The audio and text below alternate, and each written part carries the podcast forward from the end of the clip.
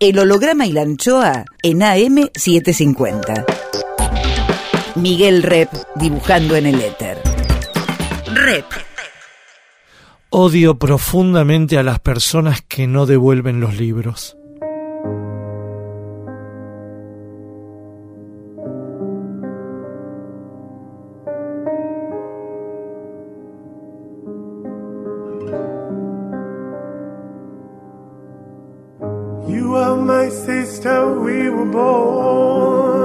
Tú eres mi hermana. Vos sos mi hermano.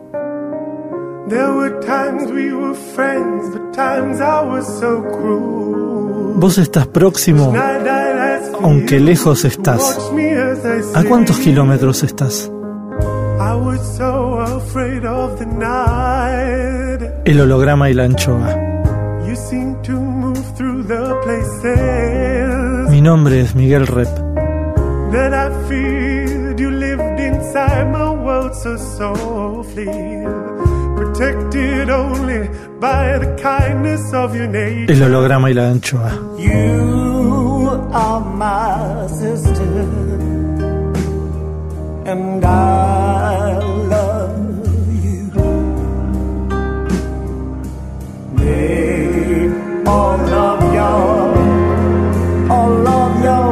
El holograma y la anchoa. Ustedes son mis hermanos.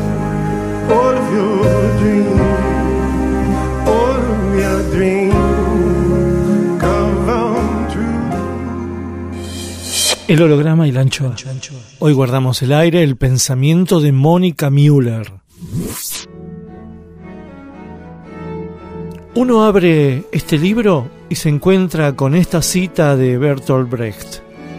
Oh Alemania, pálida madre, ¿qué han hecho tus hijos de ti para que entre todos los pueblos provoques la risa o el espanto? Y entonces caes en la trampa de esa hija que relata la relación con su padre adorado y admirado. Hay un estigma paternal, eso sí, y también el rol del abuelo en las dos guerras mundiales. Sombras, en esta memoria familiar conmovedora.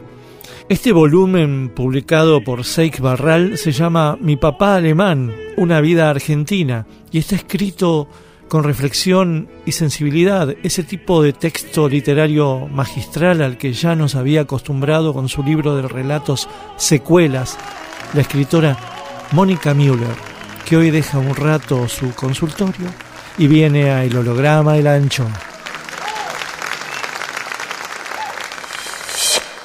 ¿Cuánto tiempo estuviste escribiéndolo? Estuve ocho años. Ah.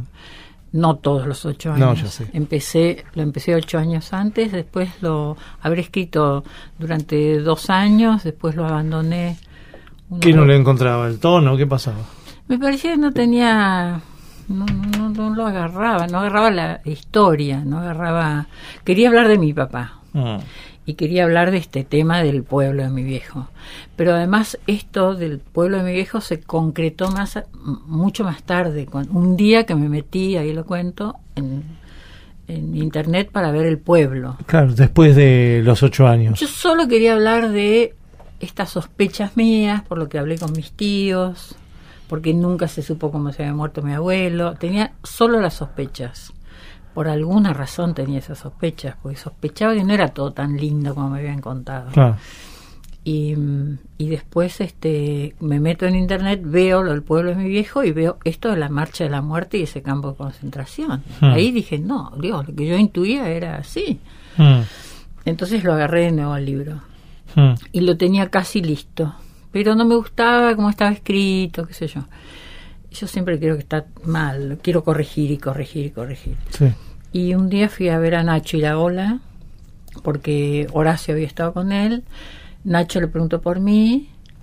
Eh, y Horacio dijo, ah, ¿la conoces? Y él dijo, no, yo no, pero mi mujer sí, Ana. Claro. Ana me había hecho una entrevista y había leído cosas mías y le dijo a él que le gustaba mucho como yo escribía. Entonces, por eso Nacho le preguntó.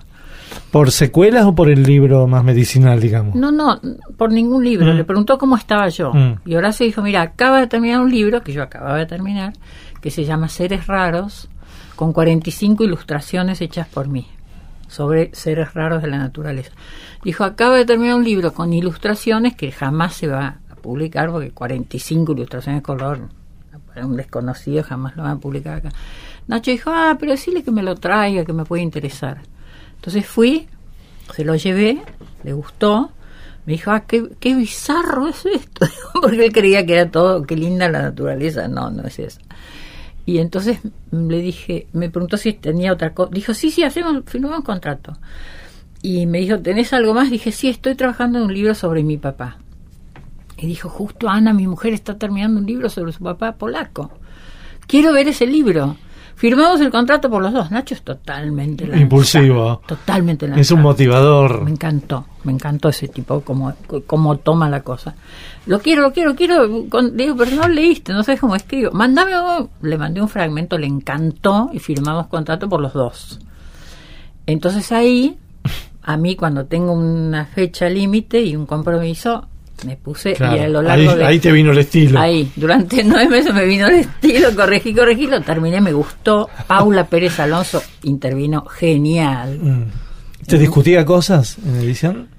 Tan respetuosa es. Lo único que me dijo fue, en la parte final y la otra están desilvanadas, hay que coserlas mejor. Mm. Y percibió eso que ocurrió en serio porque la última parte ocurrió al final, la descubrí al final. Mm. Pero no la había ensamblado bien. Ah, estaba mal montado. Mal montado. Me dijo, mm. coselo más, agregarle más material mm. entre una y otra. Nada más que eso. Lo hice y cambió el libro, mejoró muchísimo. Pablo es genial como editor. ¿Y, vos sos buena lectora? Sí, me han dado libros algunos escritores y he dicho, este, por ejemplo, este libro es dos libros. Ajá. Este o, o, sí mucha gente que escribe me la leer y, sí soy buena lectora editor editora digamos de libros ajenos sí. Pero no del mío justamente.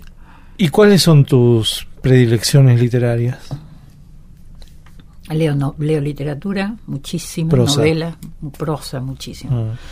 Eh, poesía no salvo dos o tres que me gustan salvo dos o tres que me gustan mucho como Sí, si no, poesía no. Mm, poesía, jamás agarro un libro y digo, oh, voy a leer este libro. De ¿Hiciste poesía. vos alguna vez? Sí, cuando era chica, si se le puede llamar poesía, ah, éramos mm.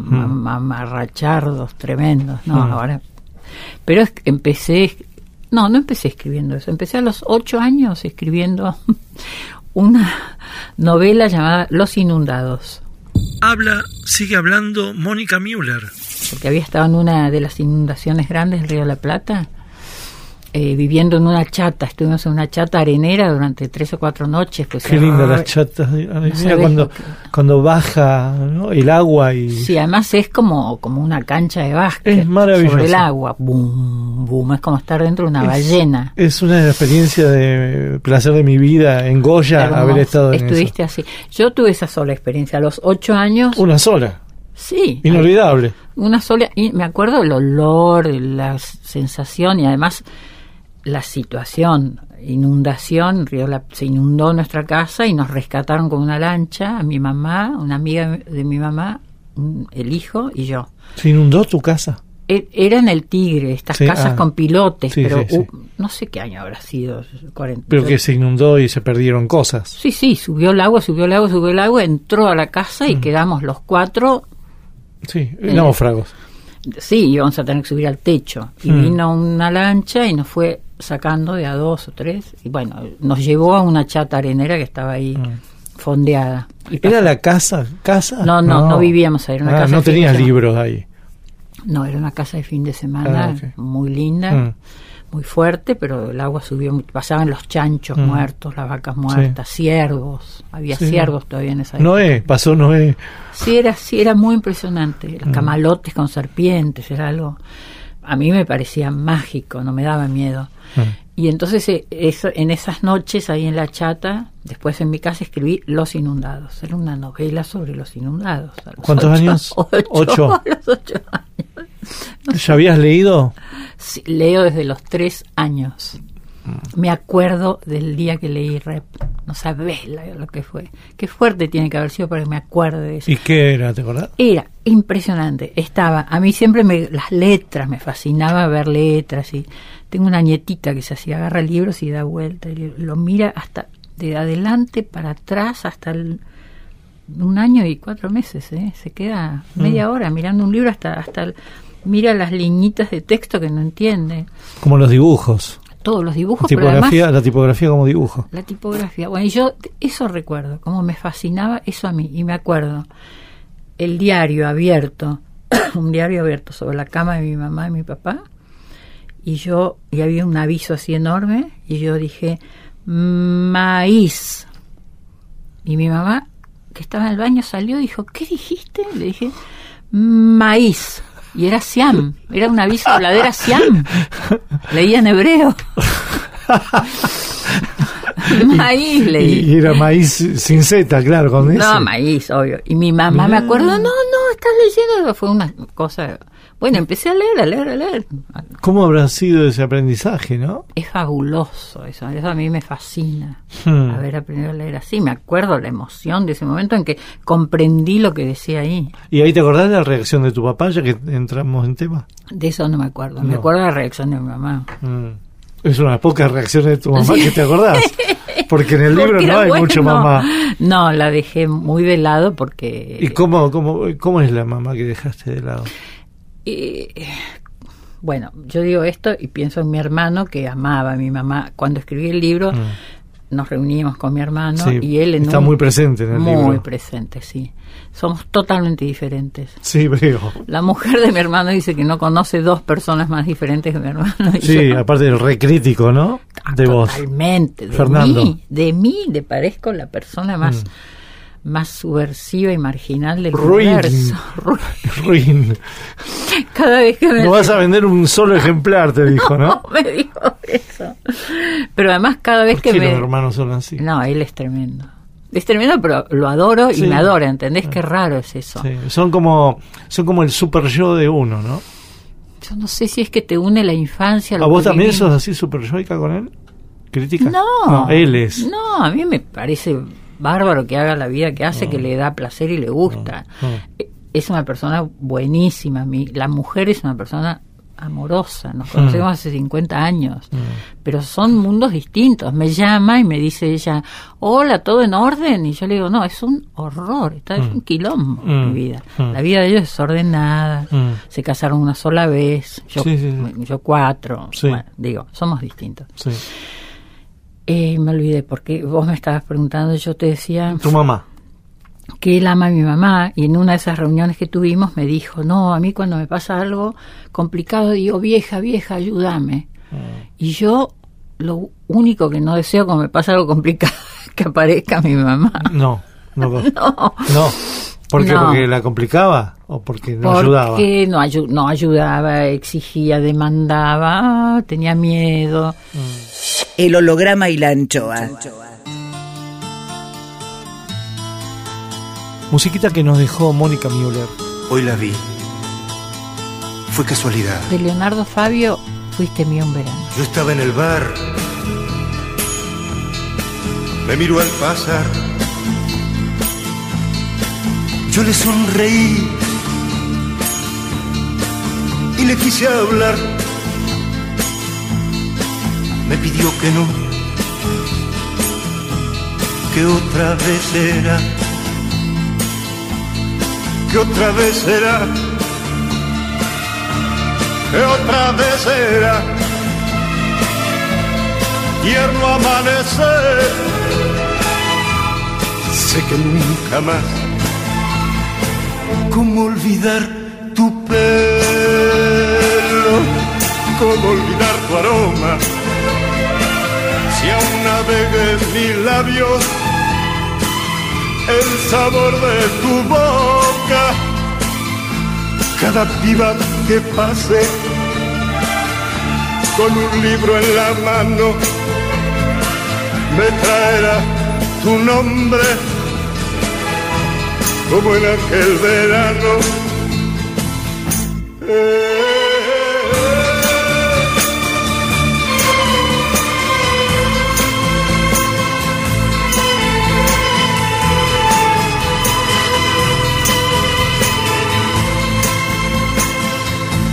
Mía un verano,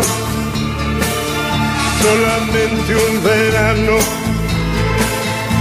Yo no olvido la playa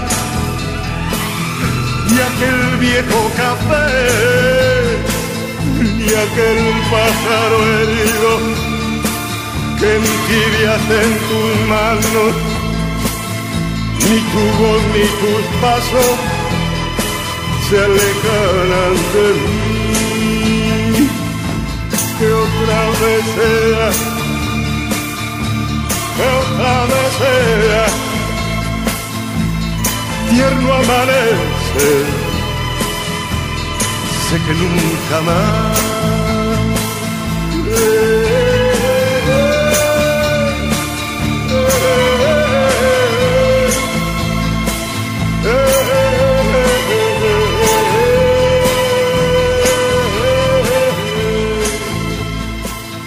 El holograma y la anchoa. Dos kilómetros de besos. Rep. En AM750. El recepcionista de arriba. Oh my god. Juicio al invitado. Como todos sabemos, está científicamente comprobado que cuando morimos, subimos al cielo, nos reciben para testearnos en el juicio final. Todo lo que hicimos, deshicimos y omitimos en vida es examinado por un barbudo con alas llamado el recepcionista de arriba, quien juzga si somos recibidos en el paraíso, nos penitencian para guardar en el purgatorio o nos destinan forever al infierno. Nubes, leve viento, ausencia de olores. Examen, examen, examen más. Cuadrito 1. El recepcionista de arriba recibe a Mónica Müller. Müller.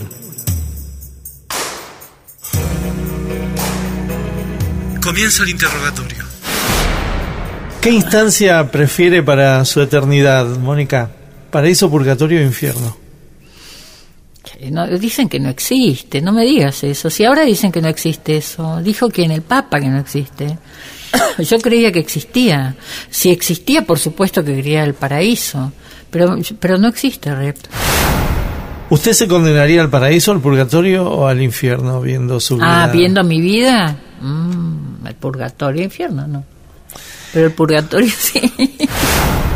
¿A qué persona le dio un beso, abrazó, conoció en vida y ahora que ve la foto se arrepiente? En general, cuando a mí no me gusta alguien, me alejo y no, no, no lo evito. ¿eh? Y hay gente por ahí que estaba conmigo y tenía que ir y saludar y yo me iba para otro lado. Gente que sin que sea repugnante ni asesinos, pero prefiero no, no estar cerca.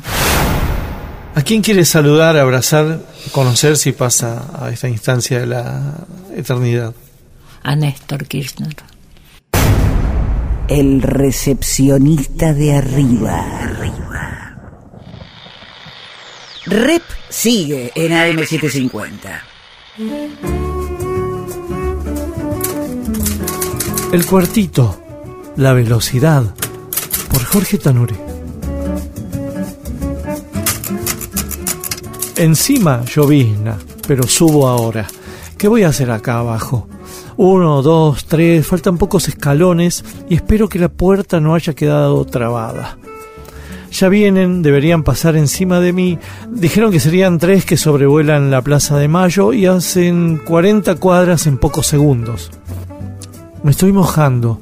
¿Serán esos tres puntitos? Alcanzo a verles las escarapelas debajo de sus alas y el sonido supersónico me aturde después de la pasada. Hasta el año que viene no habrá más aviones ni desfiles. Tengo ganas de convertirme en piloto de guerra cuando sea grande, claro. Voy a volar al ras de la terraza y el cuartito a mil kilómetros por hora, moviendo las alas levemente de abajo hacia arriba para saludar a papá y mamá. Por ahora estoy en mi refugio porque hace tanto frío. Hay un fuerte olor a madera y voy a estar solo por dos o tres horas más. Faltan tres grados más y toda la secundaria y luego sí, me meto a estudiar de aviador. Papá dice que es caro, pero no importa. Para entonces habré juntado muchos billetes.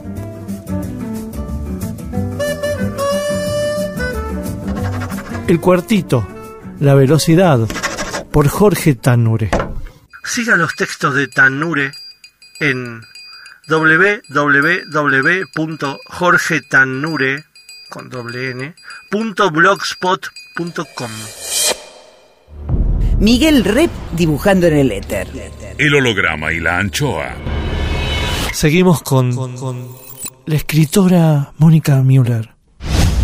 ¿Cómo era la familia de tu mamá? ¿De Vitanos, italianos. Todo lo contrario al alemán. Lo- no sé tanto, porque son italianos del norte. Ah, más tipo piamonteses, eso. Son de Brescia, de Ah, Milán. mm.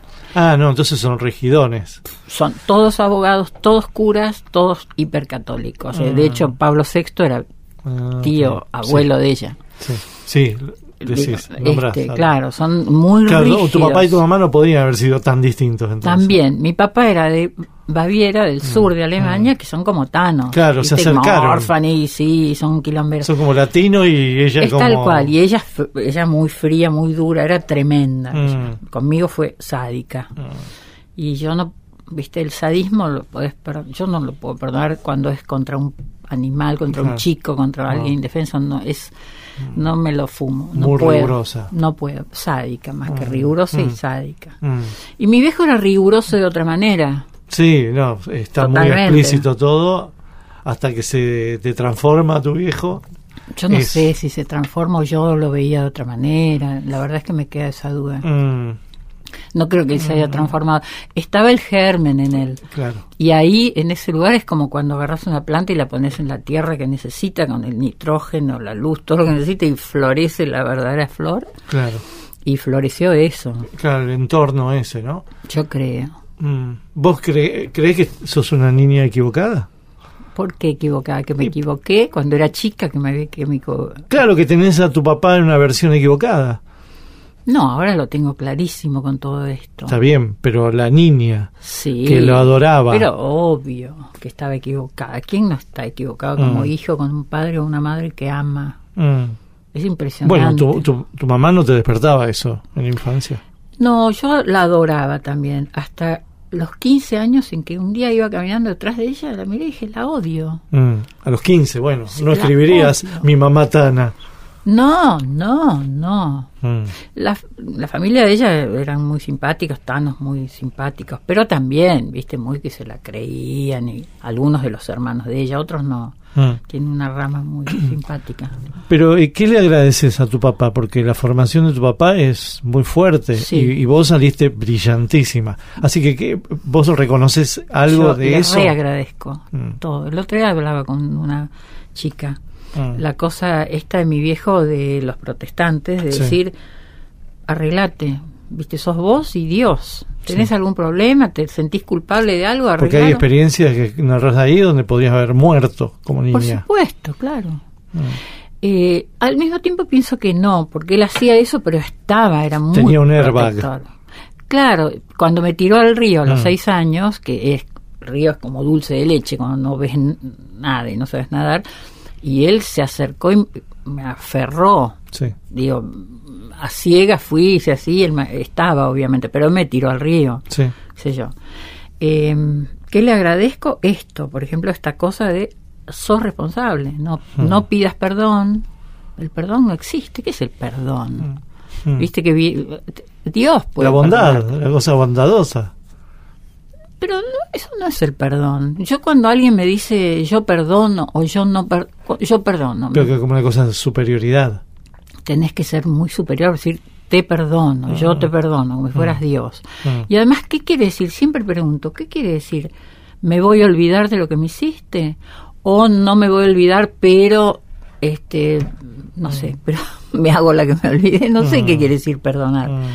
Cuando hay, alguien hace una canallada, le hace una canallada al otro, no sé, me parece que, que, que yo no entiendo eso del perdón. A mí como me han hecho canalladas espantosas, Mm. espantosas, no, no puedo decir lo, no perdoné, no lo perdoné.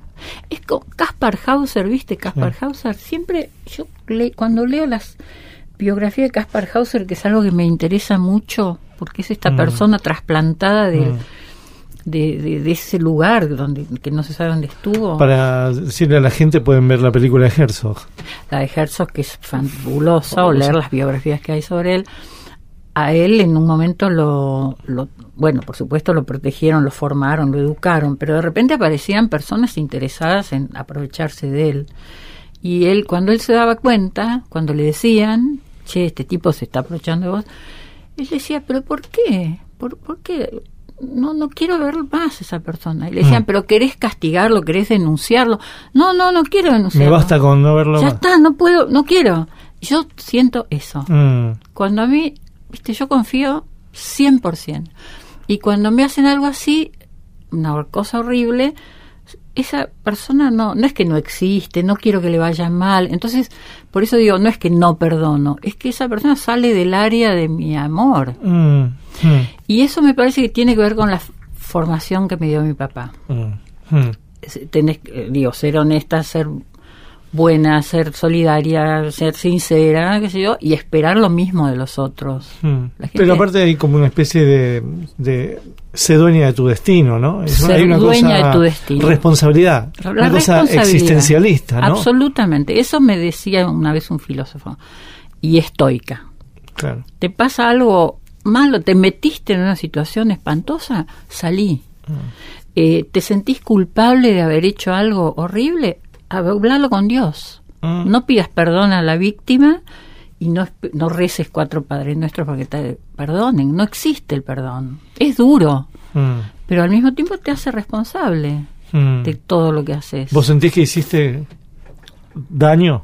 Sí, yo hice daño, digamos, dos o tres veces en mi vida y me arrepiento espantoso. ¿Te diste cuenta en el momento o después? No, después, años después, décadas después. Mm. Y me siento culpable, me siento re culpable. Pero, ¿qué reacción podría tener uno? Ir y decir, che, estuve muy mal con vos hace 20 años, 30 años. Más. Mónica Müller, autora de Mi papá alemán. Rep en AM750. ¿Y tu papá crees que alguna vez tuvo conciencia de si hizo daño? Mm, Yo creo que no tenía conciencia. De hecho, él dormía como un bebé, Bueno, sí. igual que yo. Sí. Yo me acuesto, me duermo sin problemas. Y tenía amigos, Conciencia limpia, digo. y claro, tenía amigos que no podían dormir y él decía, ah, ¿qué tendrás sobre Mm. la conciencia que no Mm. puedes dormir? ¿Pero vos crees en esa relación entre No, conciencia? no, él es lo superstición también, ¿no? no, no sé, él lo creía, entonces pienso que como lo creía sería porque sentía que no había nada que reprocharle, que él hacía todo bien, pero fue un fue un hizo cosas horribles a mi mamá, por ejemplo. Mm. Tuvo Mm. una doble vida permanente, mujeres, Mm. pero historias con mujeres tremendas y le engañó y le, men- le mintió. Eso hizo. Eso no está seguro. mucho en tu libro. No, no quise meterme en eso, pero sí. Algo liga a tu abuelo, ¿no? No en ese sentido, pero a tu abuelo. El Habla de tu, de abuelo, sí. No sé nada de él. Bueno, pero algo, Mm. algo lo trabajaste. No sé nada. Digo, no lo conocí. Mm. Era una figura mítica. Por eso.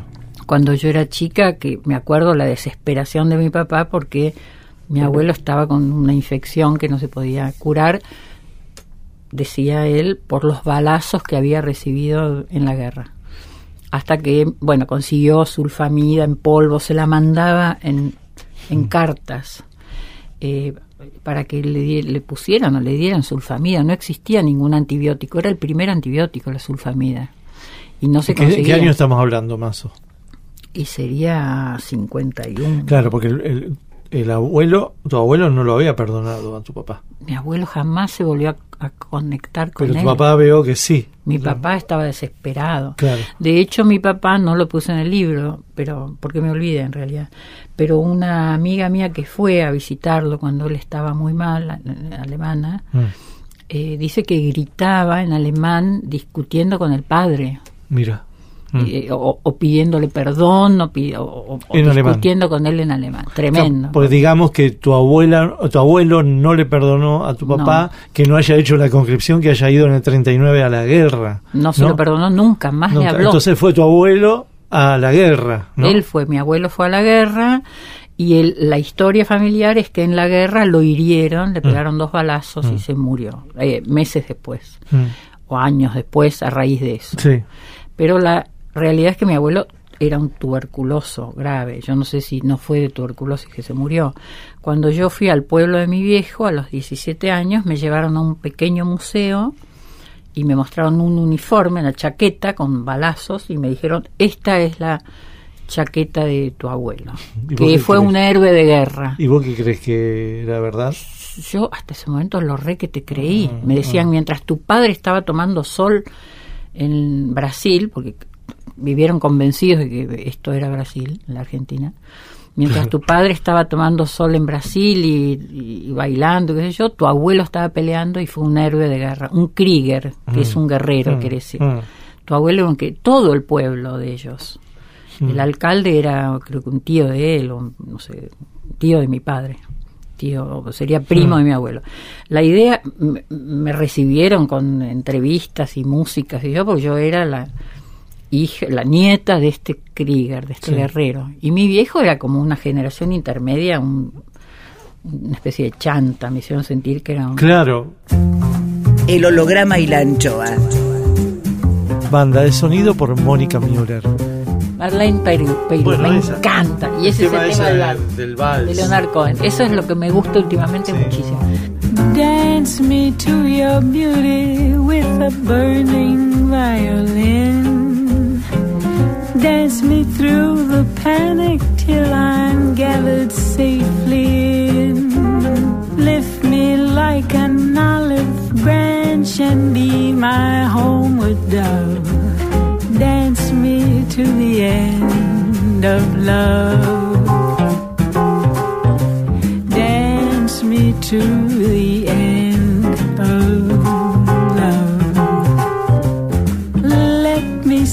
your beauty when the witnesses are gone.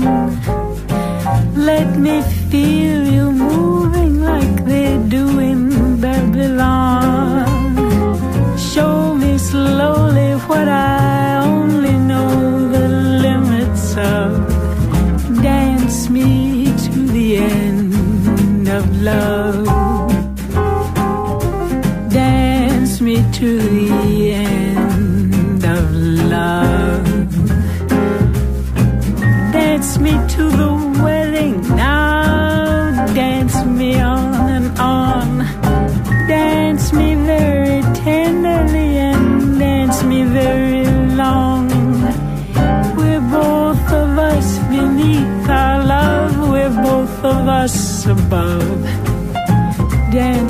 To the end of love. Dance me to the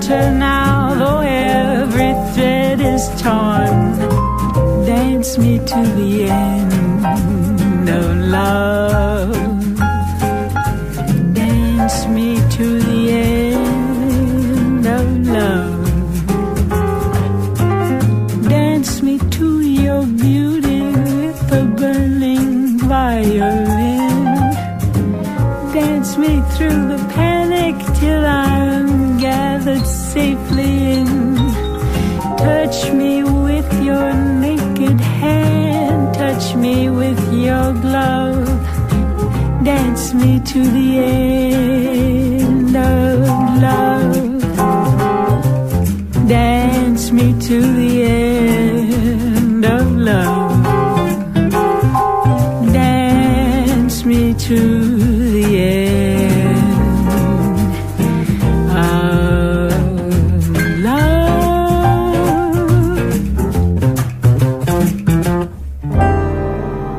Sigan, opinen sobre este programa en El Holograma y la Anchoa en Facebook y en El Holograma y la Anchoa en Twitter. Arroba el holograma y la anchoa. Rep sigue en AM750. El recepcionista de arriba. Oh my God. Juicio al invitado. Hay gente que espera entrar en el paraíso, pero hay muchos en el paraíso que esperan que entre cierta gente. Cuadrito 2. Continúa el interrogatorio a Mónica Müller. ¿Ha sido en vida soberbia? Sí. ¿Ha sido en vida celosa? No. ¿Ha sido en vida envidiosa? No. ¿Dilapidadora? Sí. ¿Avara? Puede ser un poco, sí. ¿Ambiciosa? No. ¿Procrastinadora? Sí, muchísimo. ¿Violenta? Sí. ¿Mentirosa? No. ¿Optimista? Sí, demasiado. ¿Pesimista? No. ¿Cuál fue su pecado personal preferido en vida? Preferido. Pecado personal.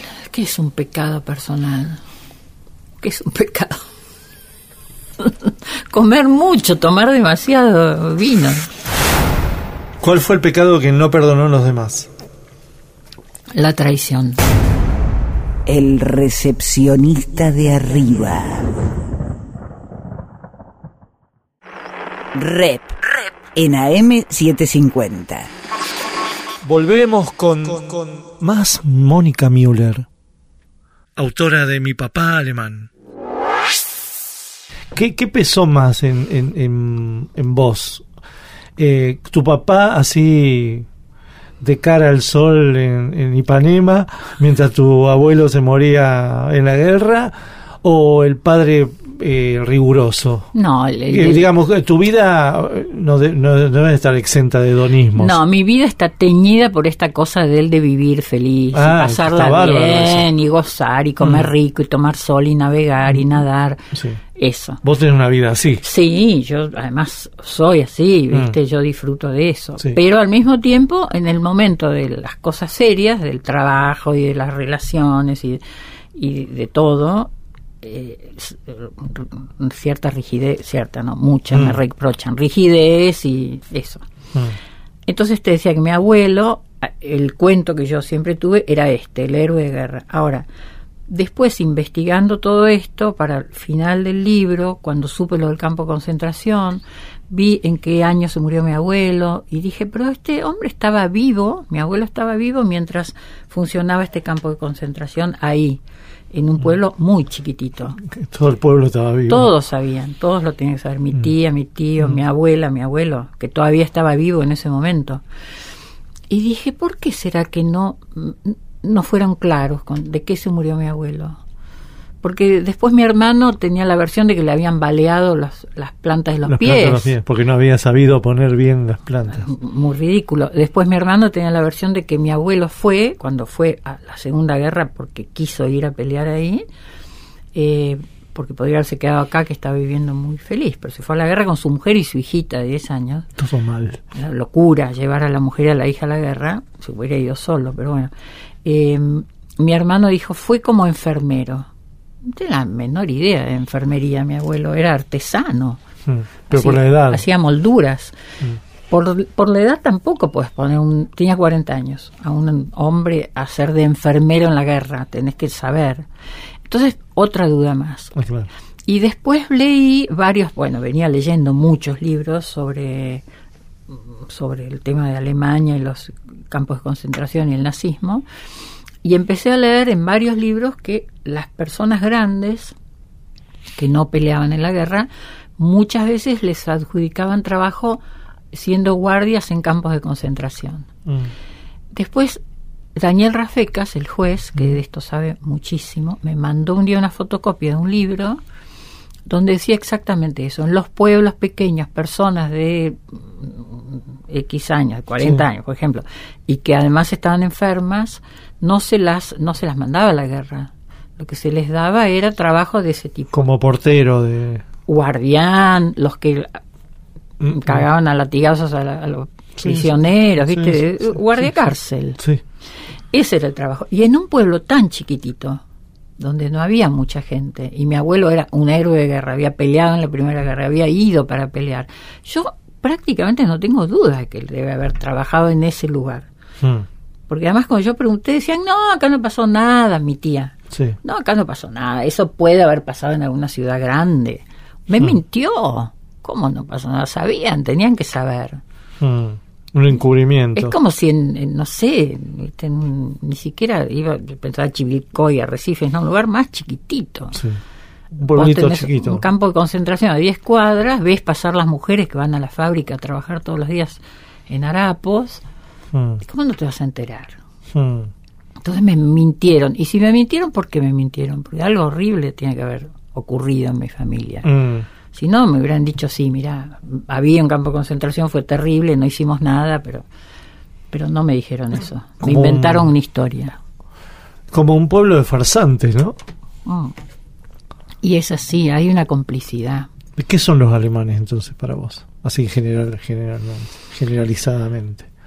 Yo podría sintetizarlo diciendo que los alemanes en general se sienten que son lo mejor, que todo lo hacen mejor que nadie. Esa es la realidad. Los alemanes pueden discutir durante seis meses qué olla comprar y ven las japonesas, las norteamericanas, terminan comprando una olla alemana. Mm, Porque todo lo alemán es mejor para ellos Eficiente. te lo dicen. Cuando yo le llevé a mi tía un poncho salteño Sí. precioso de alpaca, lo miró por todos lados, vio un nudito, dijo, ves acá, no, lo hacemos esto mucho mejor, sin nudito y con nylon. Hmm. Claro. y fibra No soporta la, fa- la falla.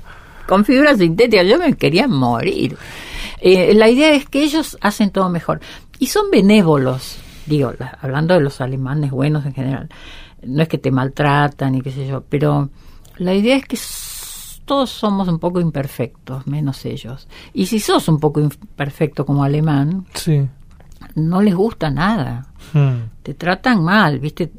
Me decía un amigo mío que viaja mucho a Alemania, son muy solidarios, te van a ayudar con tu mapa, te van a decir a dónde quiere ir, pero con mucha cara de culo, porque no sabes o porque no sabes hablar alemán. mm. Les cae mal que no sepas hablar alemán. Hay como una sensación de superioridad. Y yo pienso que sin esa sensación de superioridad que tienen, no podría haber ocurrido el nazismo. ¿Y vos eh, qué tenés de alemana? una sensación de superioridad. No, mentira. no, pero es verdad, te confieso. Hay muchas cosas que yo digo, pero ¿por qué hacen esto mal? Mis hijos me cargan con eso. Mm, sí. Este, ¿viste? muy autocrítica ahí.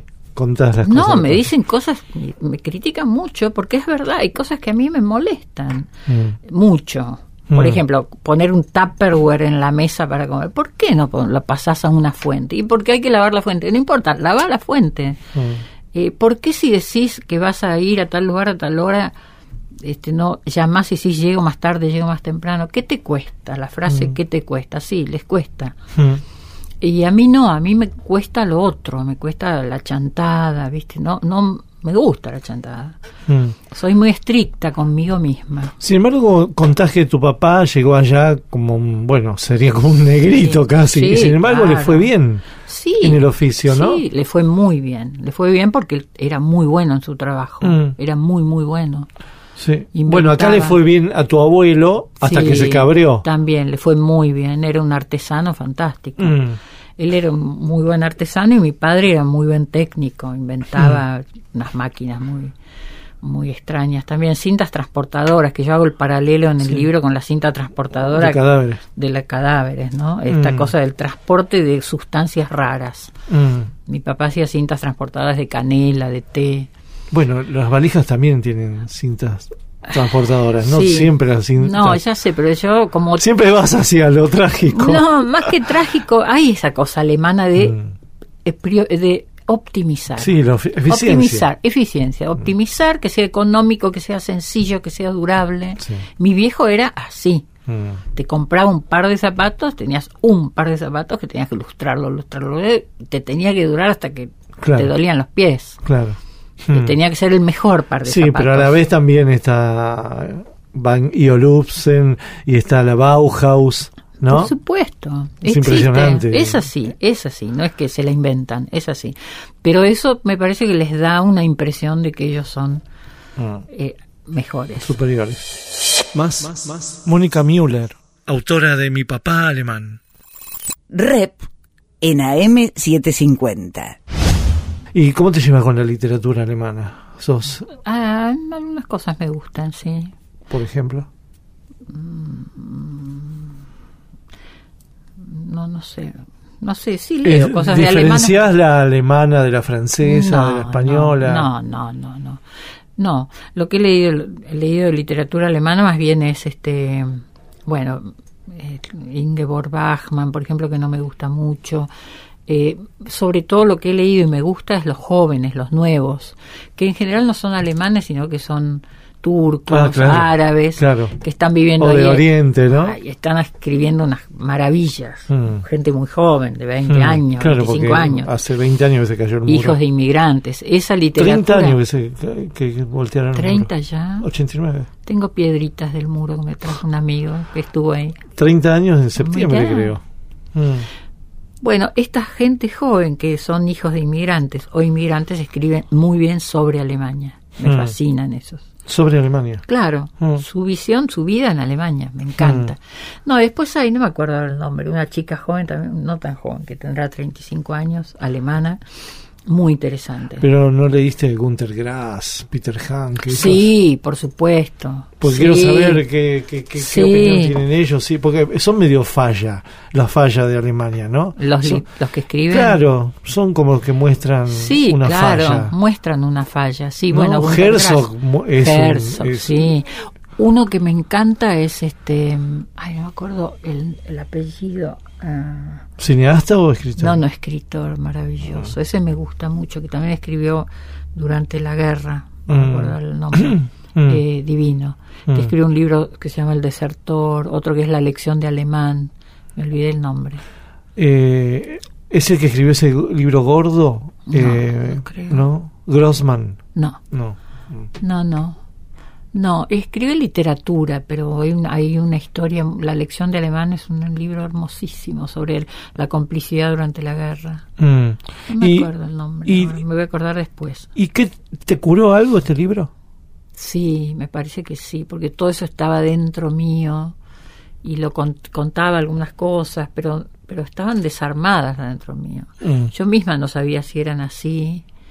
Eh, me, me vino, mm, pero muy bien esta, esta charla con mi hermano, eh, aunque criticó todo, pero realmente dijo cosas que me hizo pensar, tiene razón, yo estaba equivocada, mi recuerdo era, Mm. ¿viste Rayomón? Que cinco personas ven un crimen y- personas, y, sí. las cinco dicen la verdad, pero son totalmente distintas. Sí, claro. La subjetividad de cada uno. Impresionante. Fue Rayomón. Mi hermano me decía, Bueno. no, viste, vimos cosa por cosa. Sí, bueno, No, la no. subjetividad de él también.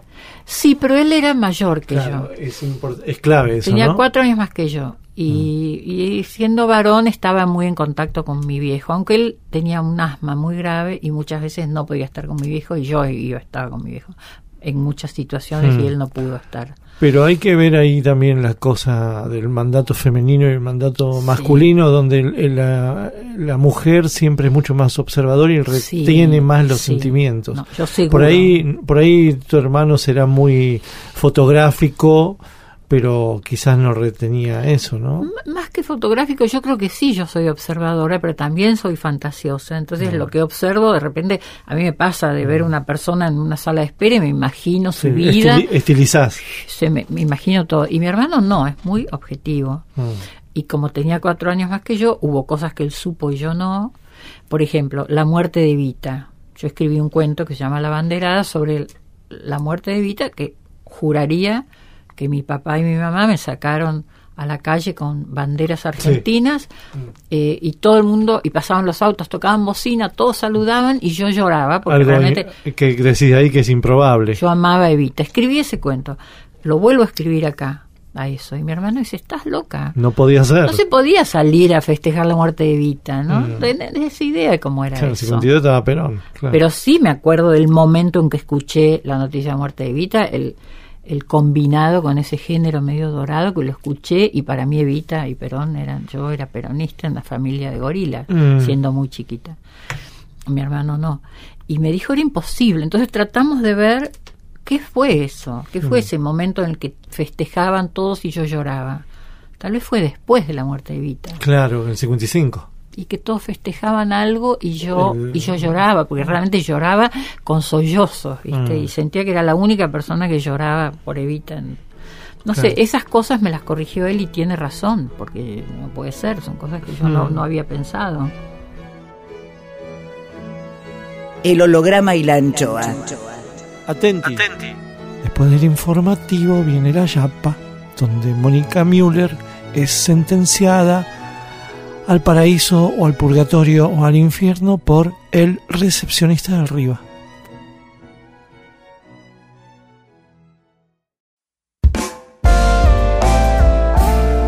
El holograma y la anchoa en AM750. Miguel Rep dibujando en el éter. Rep.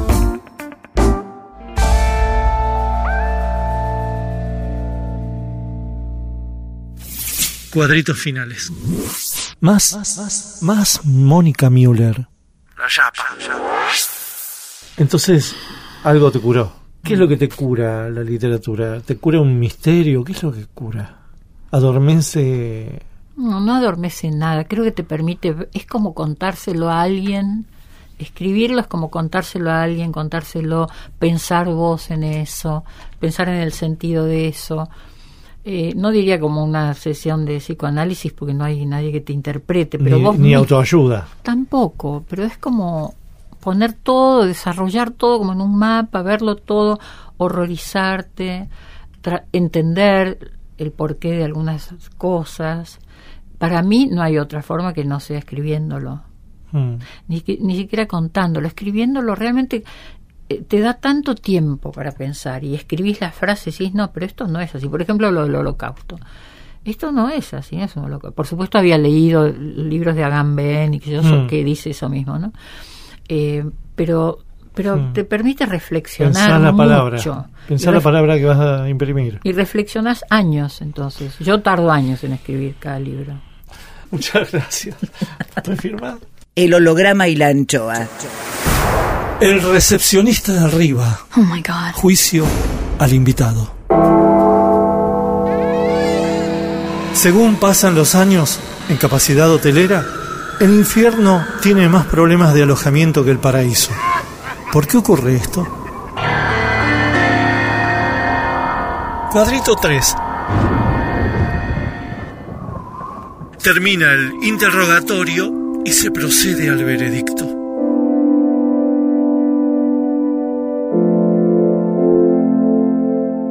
¿Le ha quitado el novio o la novia a alguien? No, no, quiero que se quiten los novios y las novias por otra parte, pero no. ¿Se murió rebelde o dócil? Rebelde. ¿Qué le faltó por hacer? Terminar mi novela.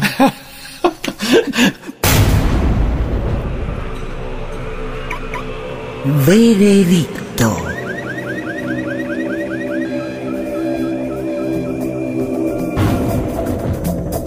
Estudiando meticulosamente las respuestas de la señora escritora y constatando en ellas una vida intensamente vivida, no exenta de purgatorios y de infiernos, una sensibilidad descarnada, una búsqueda de la verdad con inteligencia, solidaridad, vanidades, ¿por qué no? Mucho baño de realidad y valentía. Por todo esto, sentenciamos a Mónica Müller al paraíso. Paraíso. Paraíso. Paraíso. Hasta que se aburra y, como siempre, dueña de su destino post-mortem, ella decidirá el después. Dejo constancia, el recepcionista de arriba. El recepcionista de arriba.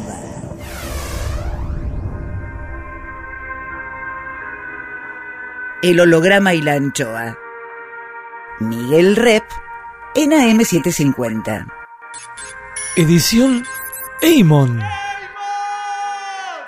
Textos Jorge Tanure. Y ya sé que el mundo no es como lo queremos, lo sé de los 10 años. Intenta, produce, consigue Berenice Sotelo. Lápiz y tinta Miguel Rep. El holograma y la anchoa en la contratapa del fin de semana. Sueñan lindo. Miguel Rep. El holograma y la anchoa, siempre contratapa, siempre último, siempre nocturno, siempre...